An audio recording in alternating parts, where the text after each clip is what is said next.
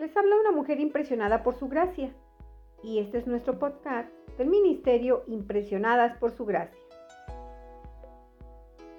Estás escuchando Mujeres de la Biblia, un estudio devocional sobre las mujeres en las escrituras.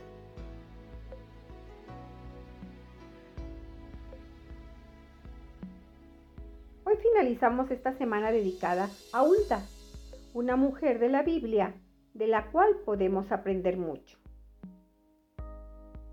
Acompáñanos estudiando su legado de oración.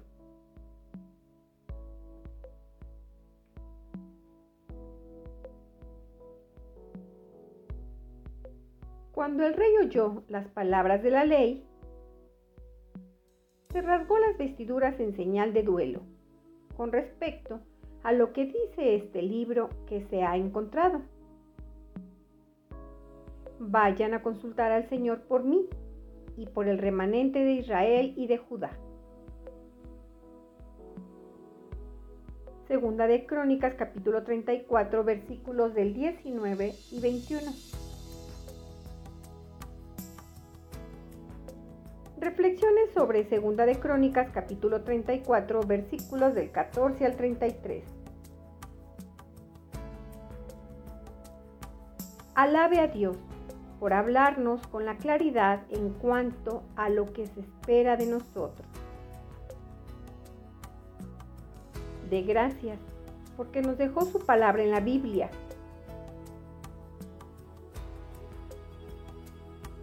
Confiese cualquier displicencia frente a los mandamientos de Dios.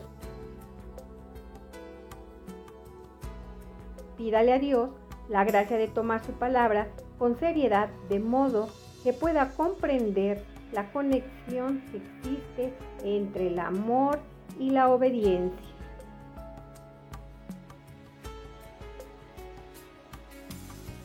Eleve el corazón. Toda mujer sabe del placer que significa tener la casa limpia, en la que los pisos se han lavado a fondo y encerado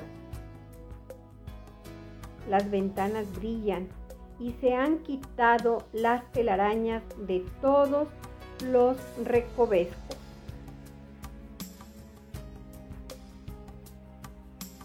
Nuestro corazón puede mancharse por el desgaste cotidiano, por la desobediencia y por no prestar atención a cómo obrar según la voluntad de Dios dedique un día a la realización de una limpieza de primavera en su alma.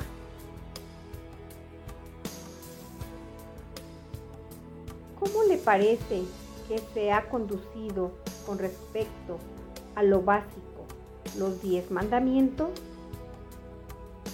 Haga un repaso de Deuteronomio capítulo 5, versículos del 6 al 21 por si olvidó los mandamientos o no los conoce del todo. No sea demasiado literal al leerlos, al punto de olvidar que la idolatría puede tomar la forma del apego al dinero, al poder o incluso a alguna persona a la que ama más que a Dios. ¿Asesinó alguna vez a alguien con palabras envenenadas?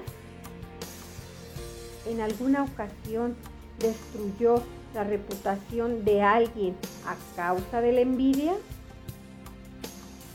Una vez que tomé conciencia de sus fallas, no se revuelque en las mismas. Sencillamente admita su pecado.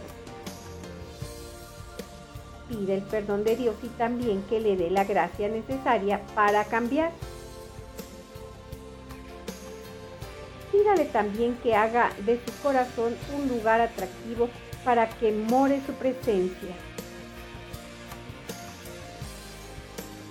Luego, disfrute de su perdón y aférrese a su gracia.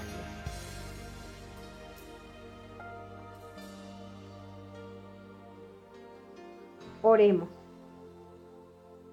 Padre, que tenga oídos para escuchar tu palabra y un corazón dispuesto a obedecerla. Límpiame de mis pecados y lávame hasta que quede más blanca que la nieve. Haz que mi alma sea limpia y pura, un lugar amplio y espacioso en el que habite tu espíritu.